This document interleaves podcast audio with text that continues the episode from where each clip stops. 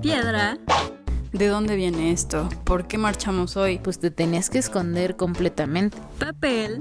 Sintiéndote orgullosa de quién eres, ya es una protesta en sí. Todavía falta también reconocer que a la fecha hay LGBT-fobia. O tijeras. No mames que le explicaste con las manos. ¿Cómo le explicas? O sea, mira, tú abres las piernas a 45 grados. Como si fueras unas tijeras. Arriba las lesbianas. Hashtag a lesbiana. Pues esto es piedra, papel o tijeras, ¿no? Bienvenidos sean ustedes a otro capítulo más del podcast de Piedra, Papel o Tijeras. Su podcast lésbico favorito. Jazz Queen. Y pues el día de hoy queremos dedicarle un episodio entero. O sea, fíjese usted lo importante que es para nosotras. A todos nuestros amigas, amigos, desconocidos que son heterosexuales. No, no están excluidos de este podcast por el simple hecho de haber nacido un poco, no sé, enfermitos. es cierto. Desviado. Un poco desviaditos. No, no es cierto. Este, sabemos que nos escuchan bastantes heterosexuales, se los agradecemos porque, pues sí, el primer episodio dijimos, somos dos mujeres lesbianas hablando de cosas, eh, sobre todo de de cosas de la comunidad LGBT, pero usted no está excluida ni excluido de este lindo espacio. Así es, entonces sea usted bienvenido y déjenos decirlos, decirles que también una de las cosas por las que hacemos el podcast es informarlos, eh, sí, de lo que está pasando en la comunidad, pero es para que todos se entere y hasta le damos tips. Si usted no sabe a qué nos referimos, puede ir a escuchar el capítulo donde hablamos de sexo Ahí también damos muchos tips que sirven para los heterosexuales. Entonces, no me venga con mamadas después, por favor. Damita caballero. Bueno, específicamente en este episodio queremos hablar de los aliados y aliadas de la comunidad LGBT, si existen, si no existen, eh, qué tienen que hacer para ser aliados eh, y, y, todas estas cuestiones que, que, pues sí, muchas veces se preguntan allá en casita. Queremos empezar primero por las letras de tanto de la bandera como de la comunidad que han conformado a todo este grupo de personas luchando por derechos. Sí, muchas veces la comunidad se queda o muchas veces las personas nombran nada más cuatro letras de todo lo que conforma la comunidad, ¿no? Que es la L, la L, la G, la B y la T. Y la realidad es que la comunidad es mucho, mucho más grande que eso. Entonces ahora vamos a por eso, más bien, por eso creemos que es importante que se nombren todas y cada una de las letras para que aparte de que sepan qué significa, pues simplemente eh, el nombrarlo significa que existe, ¿no? Sí, exactamente. Hemos dicho que, que nombrar las cosas, las cosas hacen que existan y, y si bien empezamos con estas cuatro letras, porque así empezó como esta comunidad, pues después se fueron sumando como acepciones, concepciones tanto del cuerpo como de la identidad de género, como si me gustan los hombres, si me gustan las mujeres. Y estas letras representan también historia y representan lucha y representan pues una parte del mundo que no se siente identificada con lo heteronormado. Sí, claro. Y no solo con lo, con lo no heteronormado, sino como con un montón de, de formas distintas llámese de amor, de atracción sexual, de, de identificación, o sea, de un montón de cosas. Pero bueno, ahorita empecemos entonces con la L. la L de lesbianas, de nuestras favoritas. De nuestra especie. nuestra, especie, nuestra, ¿cómo dijimos la vez pasada? Nuestra religión o algo así, ¿no? Nuestra tribu. Nuestro clan. Pues bueno, básicamente una lesbiana es una mujer que se siente atraída por otra mujer. Así de fácil, así de simple. Por lo tanto, un, un, gay es una persona que se identifica como hombre y que se siente atraído por otro hombre.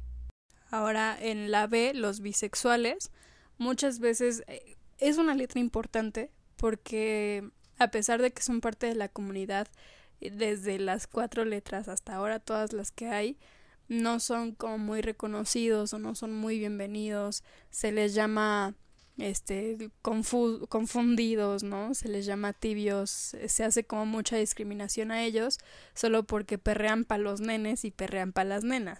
no tienen absolutamente nada de malo. Sí, tanto fuera como dentro de la comunidad creo que han sido personas que han sido excluidas de, de todo, o sea, tan, o sea, no se sienten ni parte de la comunidad ni fuera de la comunidad porque digamos que no son normales, entre comillas, pero bueno, esta es una persona, puede ser mujer, puede ser hombre y como lo dijiste, perrea para los nenes, o sea, le pueden atraer los hombres y perrea para las nenas, o sea, le pueden atraer las mujeres.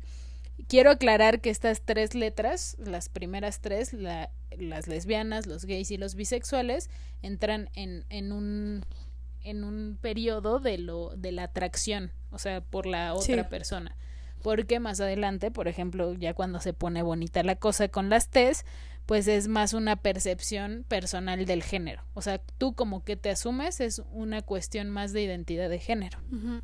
Que ahí digo, ya lo hablamos en el capítulo 2, como un poco de todas estas estos juegos de género, de qué va, cómo tendría que ser, cómo no tendría que ser, eh, cómo a partir de que tú tienes un sexo biológico se te asignan roles de género está interesante esto porque no tendría que existir como tal un rol de género y tal, pero bueno, eh, un transgénero entonces es una persona cuyo género difiere de su sexo biológico.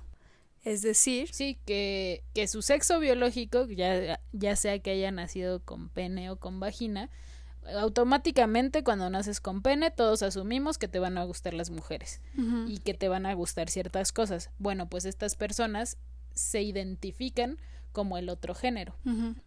Exactamente, eso. Eh, después están las personas transexuales que llevan a cabo un proceso ya que involucra lo físico, que puede ser tanto lo hormonal como lo quirúrgico como ambas, que se llevan a cabo para hacer un cambio ya de sexo. O sea, que ya no solamente tiene que ver con identificación, sino también con, con algo físico. Sí, exactamente. Es eh, que también su identidad no coincide con el rol o con el género que les fue asignado al nacer, pero pues ellos sí, sí toman como por, sí, sí optan por una intervención médica, ya sea Puede ser hormonal solamente, puede ser quirúrgica o puede ser ambas para cambiar al sexo de su preferencia. También hay que acatar muy bien como esta parte de qué es un hombre trans y qué es una mujer trans. Hombre trans es aquella persona que ya pasó por el proceso quirúrgico. O sea, que nació con... ¿Nació mujer? Ajá, nació con las características corporales, digamos, de una mujer pero que ya este ya se intervino médicamente el cuerpo para ser un hombre. Ok.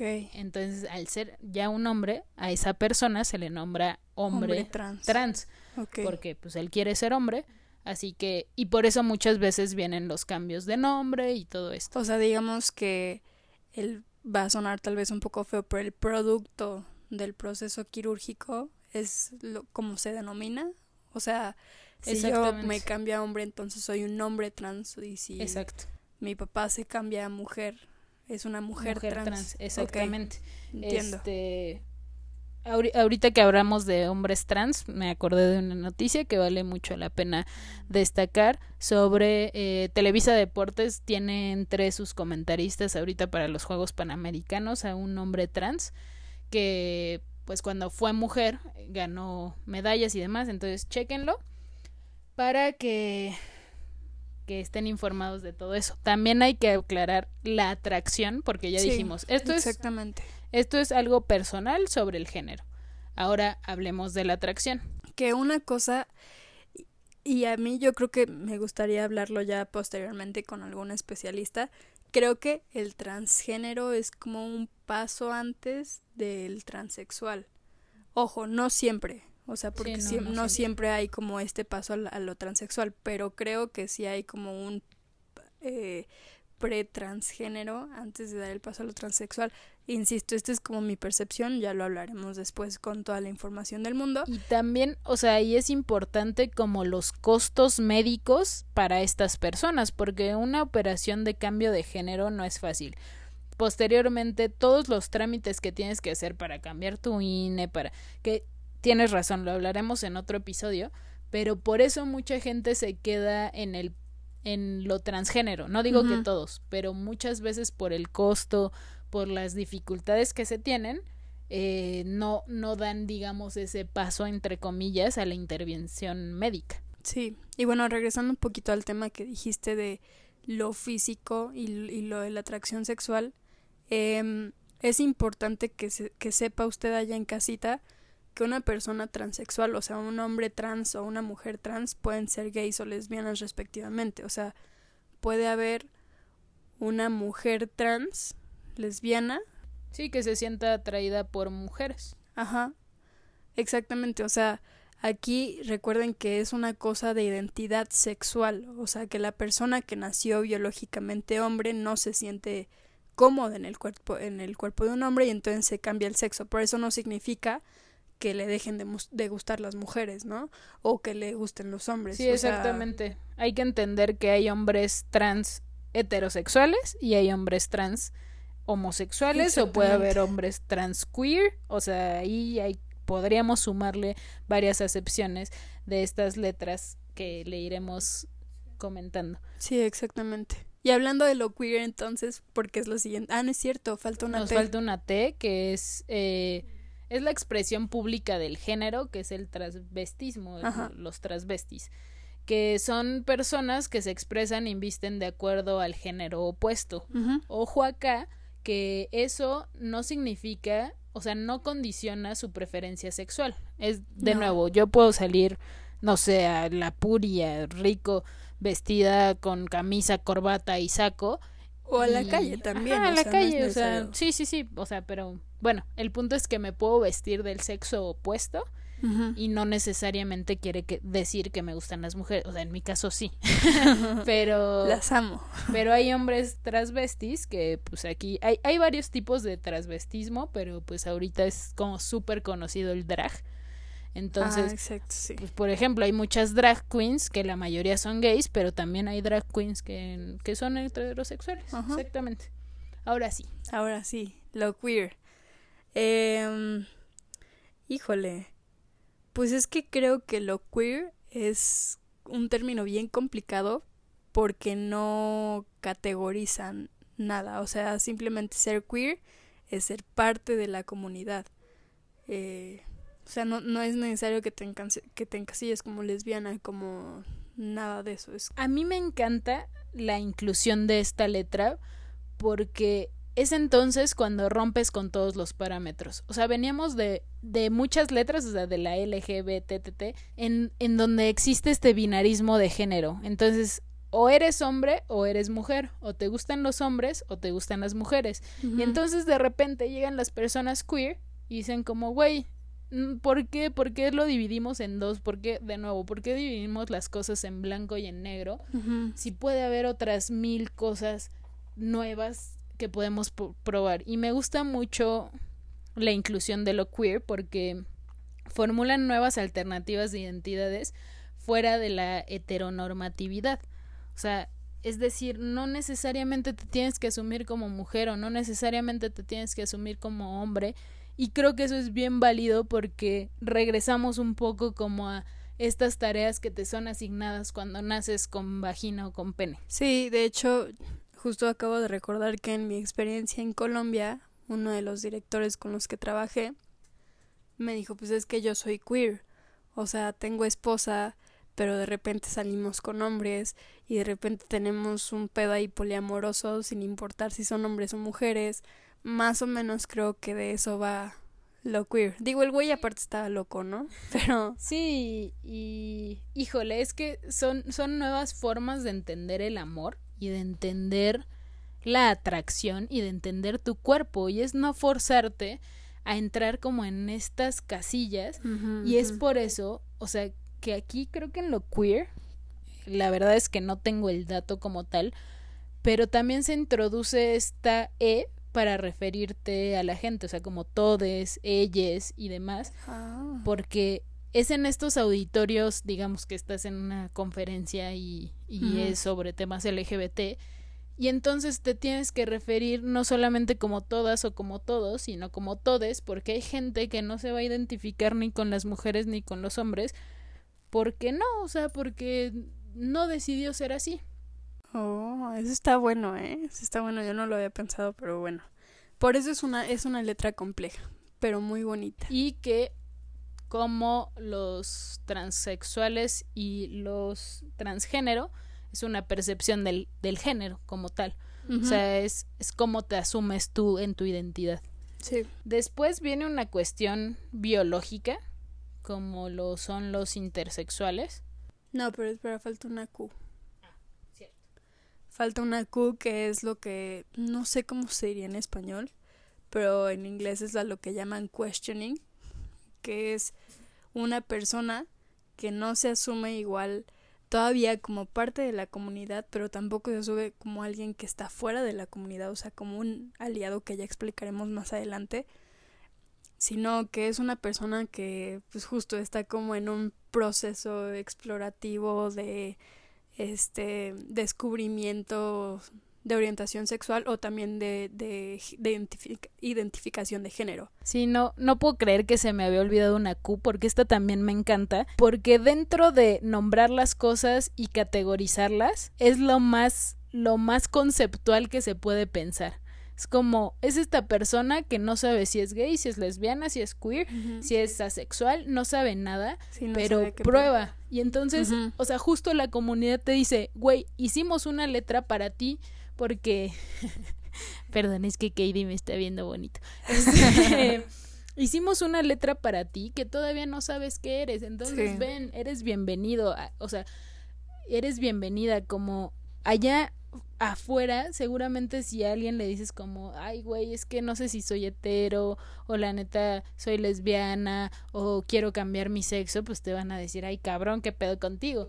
Pero la comunidad te dice, güey, a ti te hice una letra y ven, o sea, ¿sabes? Eh, Ay, no lo había pensado así, sí está muy romántico esto que, que comenta la compañera. Sí, pues estas personas pueden tener relaciones sexoafectivas heterosexuales, homosexuales, bisexuales y pues también está cool. Ah, también hay, justo acabas de decir algo bien importante, eh, regresando un poco otra vez a la L, la G y la B, dijimos, o sea, hablamos sobre la atracción, pero cabe mencionar que también es un, un vínculo romántico. O sea, no solamente es una persona que se siente atraída sexualmente por otra persona de su mismo género, o en el caso, digo, de su mismo sexo, o en, el caso de los bisexuales de, de ambos sexos, sino que también es una persona con la que puede tener eh, ahí una onda de relación ya de pareja, de relación romántica, o no, no, no romántica porque no nos gusta lo romántico, pero como una relación afectiva, este es importante también eso, o sea, no solamente se trata de atracción sexual. Así es. Y yo me estoy adelantando con eh, las personas intersexuales y les decía que esto es una condición biológica porque estas personas nacen con características genéticas y fisiológicas del sexo masculino y femenino, o sea, al mismo tiempo.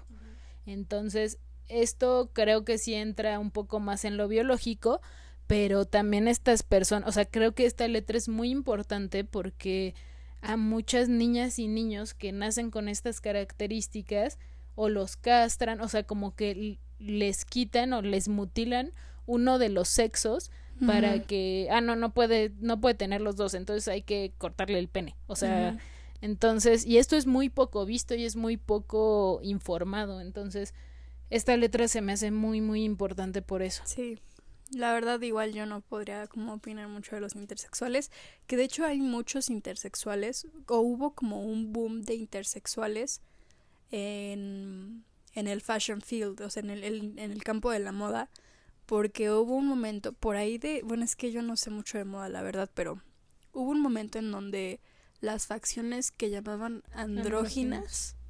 estuvieron muy de moda y es como estas personas que tienen justo facciones como de hombre y mujer al mismo tiempo. Más o menos va por ahí, pero ya como en un, en un pedo también ya físico y, biológico. Sí, estas personas se pueden asumir tanto como mujeres o u hombres o ninguna de las dos, o sea, pueden no asumirse como en este binarismo sexual. Luego están los asexuales, que también es una cuestión de atracción. Ajá. Eh, que igual muchas veces son juzgados, o sea, dentro y fuera de la comunidad. Recordemos que a pesar de que la comunidad es para todos, o sea, dentro de la propia comunidad hay muchísima discriminación, a, pues a los que no son LG, o sea, básicamente, ¿no? Son a los que menos se nos discrimina, a todos los demás se les discrimina cabrón. Pero bueno, eh, bueno unas, una persona sexual es una persona que no siente pues sí, atracción sexual por ningún grupo de personas, por, ningún ser humano. Eh, es, es, eso, o sea, que no siente atracción sexual por nadie. Eh, acá me quiero detener en dos cosas. Primero, los asexuales nos hacen replantearnos si realmente, o sea, o sea, si tiene relevancia en verdad la identidad y la orientación sexual. Porque, a ver, si estas personas no sienten atracción por ningún tipo de, de ser humano, entonces realmente tendríamos que caracterizarnos como hombres, como mujeres. O sea, realmente es tan importante porque entonces, o sea, eh, ahí toda la atención está en la atracción. Y es lo que muchos, muchas personas, eh, parte de la comunidad nos cuestionamos. Es como de, güey, yo siento atracción hacia las personas y no me importa si son mujeres, si son hombres, eh, con tal de que esté consensuado. ¿Y por qué eso tiene que estar mal? Y la otra parte que quería yo decir sobre los asexuales, que ya se me olvidó, era que... Ay, bueno, ya, si me acuerdo del rato les digo, pero se me fue cabrón. Igual yo Ah, ya me acordé, perdón, perdón, perdón. Que también los asexuales tienen mucho que ver con el tabú del sexo y que muchas veces son como discriminados o hechos a un lado porque es como de, ay, güey, tienes 20 años y no has cogido, qué oso. O sea, sabes, como que en esta sociedad tan precoz, eh, hablando exclusivamente de la mexicana, es como de, ay, güey, no has cogido, qué oso. O sea, sabes, como que hasta tienes miedo de que de que no te atraiga nadie o de no haber tenido relaciones sexuales con nadie y no debería de ser así. Sí, te saca de pedo que no, o sea, porque justo tampoco hay mucha información de los asexuales. O sea, mucha gente no sabe que existen y que es normal no sentir atracción hacia absolutamente nada en el mundo, ¿no? Bueno, ningún ser humano. Y justo el opuesto, me estoy saltando la letra de los aliados porque este capítulo va dedicado a los aliados, pero justo el opuesto de de los asexuales son los pansexuales, que también es otra de las letras que forman parte de la comunidad. Y los pansexuales pues le dan a todo, a todo por igual. No, pero ojo, o sea, a personas, no animales. Ah, sí, sí, sí, sí, no. Y aquí usted en casita seguramente se está preguntando, ¿y por qué? O sea, ¿qué no los pansexuales es la misma definición que nos dieron de los bisexuales? No. No porque los pansexuales no se identifican ni como hombres ni como mujeres y además se pueden sentir atraídos hacia cualquier identidad de género. Se pueden sentir atraídos hacia alguien que se considera mujer, alguien que se considera hombre, alguien que se considera bisexual, alguien que se considera transexual y así con todas las letras que le hemos venido diciendo. Entonces no es lo mismo. Exactamente. Exactamente, eso es un pansexual. Y ahora sí me gustaría que entonces hablemos de los aliados, que pues aquí hay un tema, porque hay algunas personas que sí los incluyen como parte de la comunidad, hay otras que no, entonces vamos a hablar de de qué pedo, ¿no? Con eso. A ver, entonces, ¿qué es un aliado? Bueno, un heteroaliado es aquella persona que no se identifica como parte de la comunidad LGBTTIQ+, Ah, porque también eso creo que se nos olvidó mencionarlo. el más es súper importante para estas letras. La verdad es que yo no sabía, pero ese más al final de todas las letras significa que se pueden agregar otras y que pueden llegar a otras acepciones o concepciones del sexo, de la identidad de género, de las preferencias sexuales, de todo. Así que ese más, pues te incluye a ti también, que quizás no te incluyas en ninguna de las otras letras. Así es. Pero bueno, los heteroaliados, perdón, son aquellas personas que no están, no se identifican como parte de la comunidad, pero que eh, pues ayudan, ¿no? A estas mismas personas. Que aquí hay justo. Eso es lo que, lo que hace que haya un tema alrededor de los aliados, porque mucha gente no sabe si hacerlos parte de la comunidad o no, o qué onda con eso. Y si bien no son como tal parte de la comunidad, porque no pertenecen a ninguna de las letras que hay ahí, ni a las que posiblemente hayan como en más, en el más que acabas de decir, sí hacen cosas por la comunidad. Entonces, a ver, ¿existen, existen entonces los aliados? Yo creo que sí. Yo creo que sí, pero que no entran en eh, las letras de la comunidad, como tú bien lo dijiste. Yo la explicación que le doy a que no estén dentro de esta comunidad es que pues los aliados, o sea, no tienen que ver su condición pues de heterosexuales no tiene que ver ni con la atracción, ni con la percepción eh, personal del sexo, ni, ni su expresión o una condición biológica. O sea, si bien tienen todo eso, o sea, su atracción o su condición biológica no es algo digno de discriminarse. Por lo cual no, o sea, creo. No decir digno de discriminarse porque bueno, no, muy no es discriminado. o sea, ser heterosexual no es discriminado.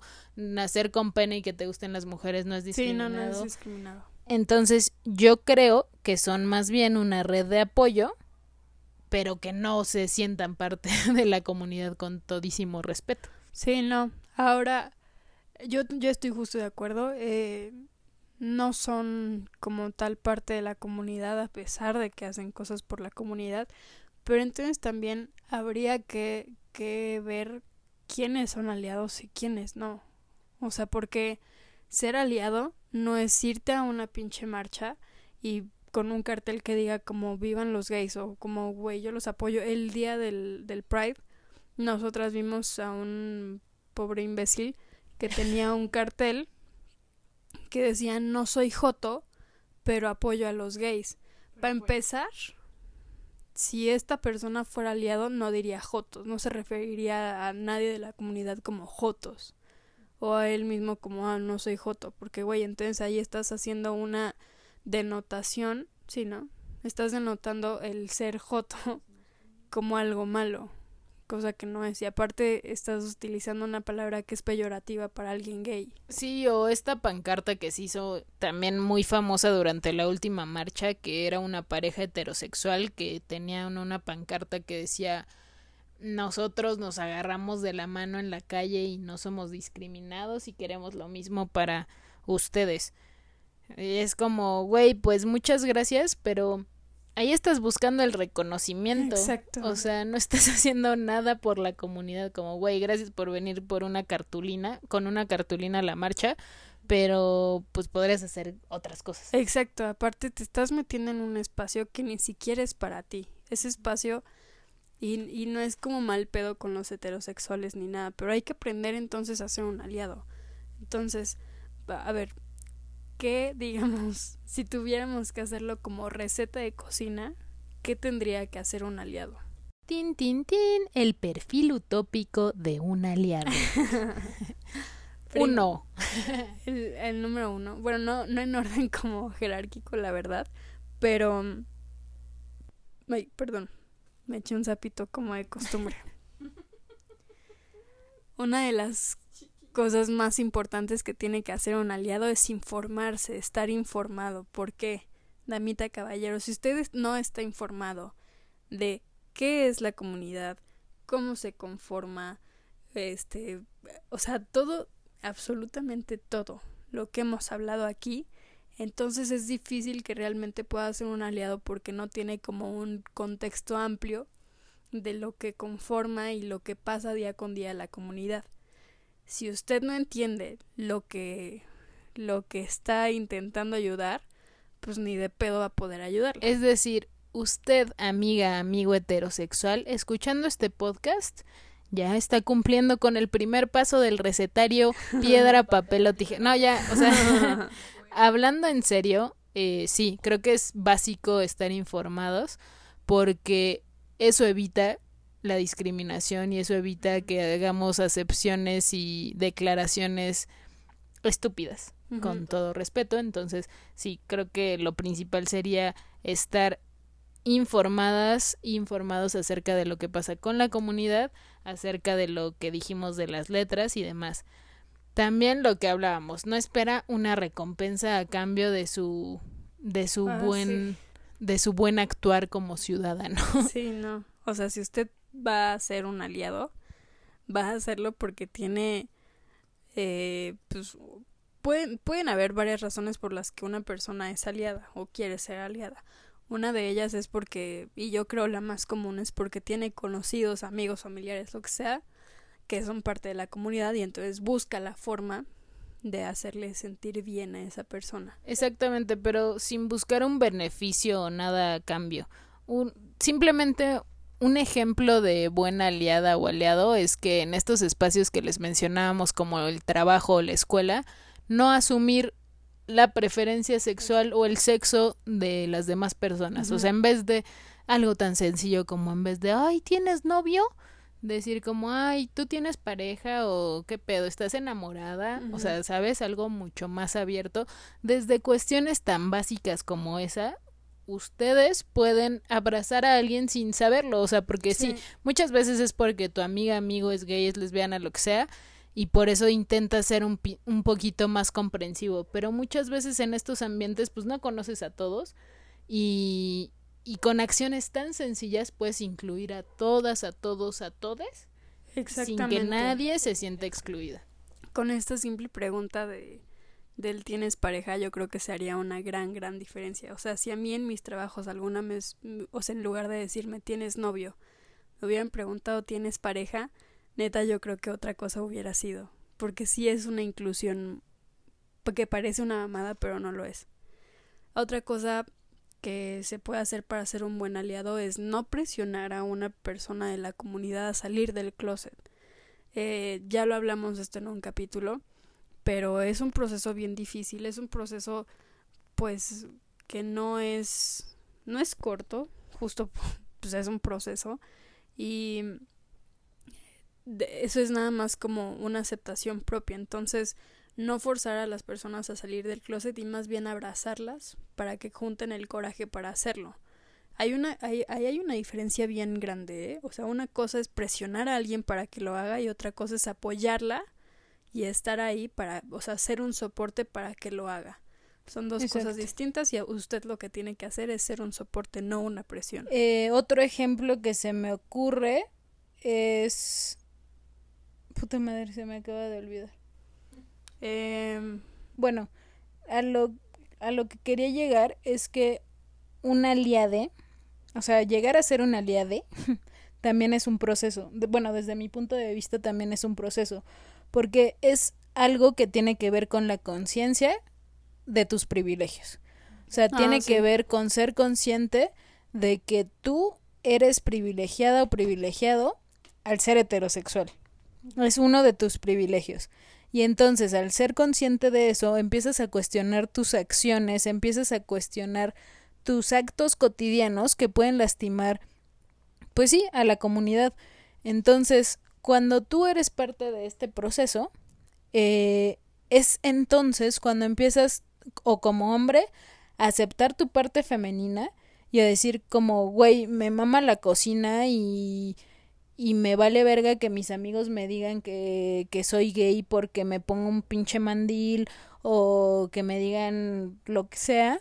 o Y- empe- empezar a, a no, no, justo, no intentar utilizar la palabra, o sea, no, no intentar o sea, ya sé, pero- como ofensa. Cre- creo, ajá, eso es, eh, es otra cosa.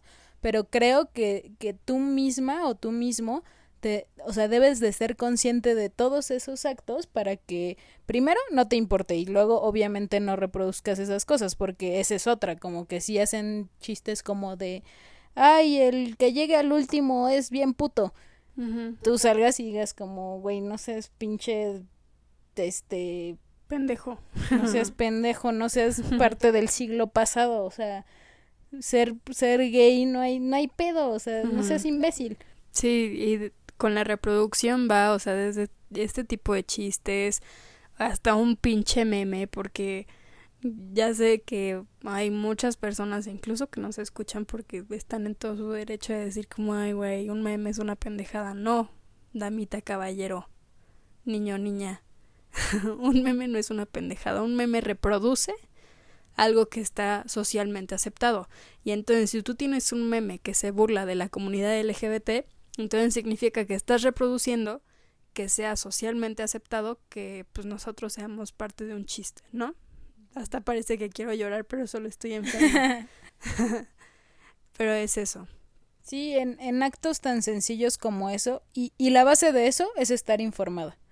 Porque si tú estás informada, entonces no compartes un meme que diga alguna pendejada homofóbica, porque no, amiga o amigo, no está siendo políticamente incorrecto, está siendo un pendejo homofóbico.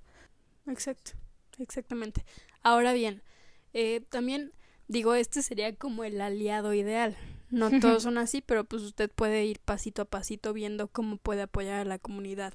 Reflexione y sea consciente de, o sea, porque por ejemplo, a mí me pasó rápidamente lo voy a contar con el feminismo. Con el feminismo te empiezas a cuestionar un chingo de cosas de tu vida cotidiana, de tu actuar y todo. Ahora usted vaya a casita y diga, ay, pues es que yo con mis amigos sí, sí digo así como, ah, qué puto eres cuando, cuando alguien le da miedo a algo o algo así, pues cámbielo, reflexione y cámbielo. No sea así. ¿Por qué eres así? Véase al espejo y pregúntese por qué eres así. Eh, Ajá, entonces, ¿qué son realmente los aliados? Porque ahorita ya describimos a uno que sería como el aliado ideal, pero no es así.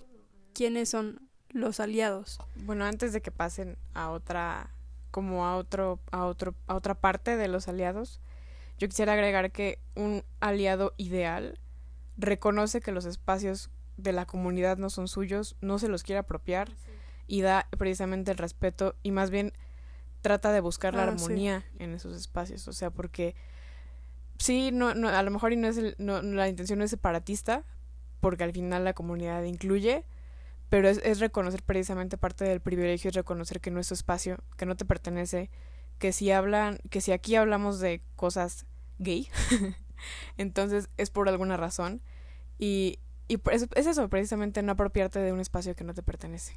Sí, eso es bien importante, que es justo eh, lo que el ejemplo que pusimos Sofía y ahorita de estas parejas heterosexuales que van con una cartulina, o sea, se les agradece que sean parte de las personas que van a marchar, pero no es su espacio, no es para que ustedes expresen algo, simplemente es para que nos apoyen, punto, se acabó. Exactamente, muchas gracias Marisa por el apunte. También esto pasa mucho en los antros, bares, como usted le quiera llamar, eh, gays, en donde de nuevo, no es que sea separatista porque muchas veces nosotras mismas somos quienes invitamos a nuestros amigos hetero como, güey, neta, si te quieres divertir, tienes que ir a un antro gay, o sea, no hay de otra.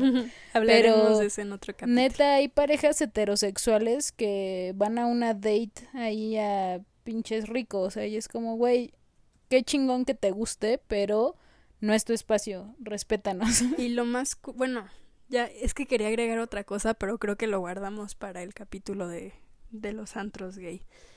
Eh, entonces, lo, otro que quería decir es, eh, o sea, los aliados, los, los aliados que existen hoy en día y por los que se les ha intentado como incluir al, como parte de la comunidad y demás, son aquellos que están activamente haciendo cosas por la comunidad LGBT y que están sobre todo en escuelas o en, o en el trabajo.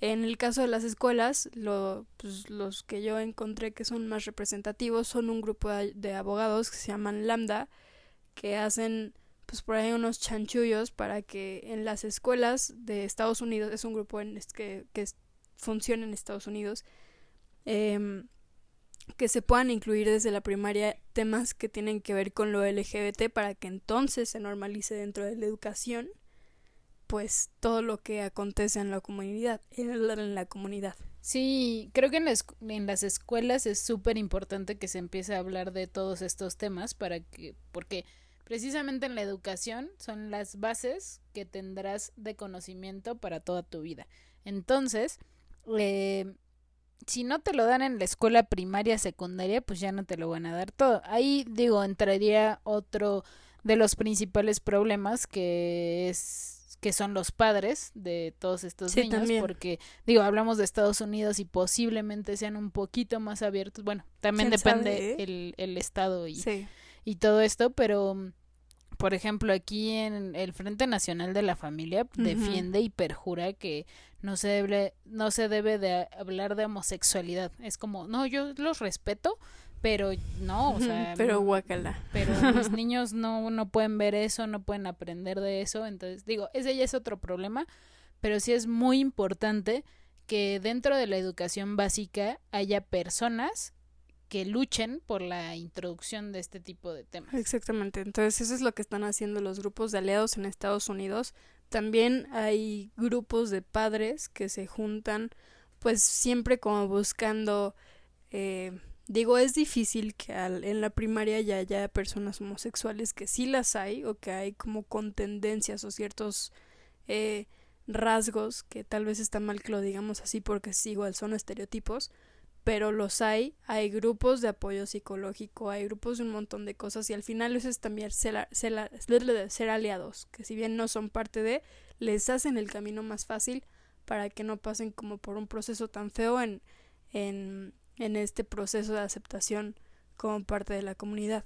Sí, también hay muchos niños, niñas que son discriminadas por todo este tipo de cuestiones, ¿no? Por mostrar rasgos femeninos o masculinos y mucho, o sea, se debe mucho del bullying que hay hoy se debe a estas cuestiones, ¿no? De ay es gay y vamos a gritarle que es gay y, y, todo esto. Entonces, pues sí, sí es muy importante que sabemos que, que los niños pues es difícil que se vuelvan aliados, aunque yo sí he visto casos en donde defienden a sus amigos y demás pero acá es muchísimo más probable que un adulto con el conocimiento pues tome partida en el asunto, ¿no? Y también eh, pues en, en donde les comentamos que también se ven a los aliados es en las, los espacios de trabajo. En los espacios de trabajo pues son aquellas personas que sí, sí tiran un poco más hacia lo que nosotros planteamos como un aliado utópico, porque son estas personas que defienden los espacios para evitar pues como este tipo de burlas para hacer un ambiente laboral como un poco más tranquilo en ese sentido para que haya más apertura mm, por parte de todos los compañeros a este tipo de temas. Digo porque ahí ya no vas a poder educar no ya no es como que puedas educar a la gente pero sí que aprenda la gente a respetar a las personas de la comunidad. Y aquí es entonces también cuando sale otro tema interesante que es que no solo, o sea, los aliados no solamente son personas, y eso lo descubrimos, sino, o sea, digo, obviamente son personas porque no es como que un producto o una marca no sea una persona, pero hay empresas o marcas que son muy aliadas de la comunidad, desde que tienen protocolos hasta que intentan que su que sus trabajadores realmente sean este como diversos en este en este sentido, etcétera. Sí, eh, hay tanto marcas como lo puede ser un ejemplo que se me viene a la mente ahorita es Uber, en donde tienen un protocolo súper estricto en cuanto a que si te discriminan en el auto en el que vas, o sea, si el conductor te discrimina por tu orientación, preferencia sexual, eh, pues son muy estrictos al respecto. Digo, esto es un poco triste porque incluso suelen ser más estrictos que con un feminicidio, ¿no? Que, que no es poca cosa. Eh, y también hay muchas marcas que, perdón, y también hay muchas empresas que pues, se denominan como lo que hoy conocemos como gay friendly. Entonces, pues también eso da para otro capítulo todos los protocolos, cómo se, se puede una empresa caracterizar de este tipo, tienen que obviamente aceptar personal eh, que sea miembro de la comunidad LGBT y varias cuestiones que se tienen que cumplir para pues ser una, una empresa de este estilo. Exactamente. Pero pues bueno, eso, esas son las letras, esos son los aliados, sí existen, no son realmente parte de la comunidad, pero sí son una red de apoyo bien importante y sin ellos las cosas serían mucho más difíciles. Y también, o sea, ya en casita, díganos si, porque esto es un debate, o sea, no, no le estamos poniendo fin a un debate. Eh, hay un debate acerca de si existen o si no existen los aliados, si son parte o no de la comunidad. Entonces, pues también escríbanos como su opinión, sus vivencias, si a usted lo han ayudado, si es que es parte de la comunidad y lo han ayudado, si usted no es parte de la comunidad y cree que ha hecho algo en pro de los derechos LGBT, pues también escríbanos y díganos lo que ustedes piensan, porque tampoco es que le pongamos punto y aparte esta discusión, sino queremos presentarles que hay como este debate acerca de si se puede ser aliado, si no y cómo sería, ¿no? Ajá, y si son parte de la comunidad. Entonces, eso. Si está de acuerdo, si no está de acuerdo, todo nos lo dice. Y pues ya, eso. Pues acá acaba otro capítulo más. Saludos eh, a todos, a todas, a que todos. sí nos han pedido varios, pero pues tampoco queremos atiborrar este, no queremos ser la que buena aquí, llena de saludos. ¡Qué buena! pero bueno, muchísimas gracias Marisa. Muchísimas gracias, Clivia. Yo Muchísimas soy gracias. Sofía Moreno y nos escuchamos en el próximo episodio. Un besotote a todos y una disculpa por mi voz toda culera. Estoy enferma, pero se trabaja por y para ustedes. Adiós.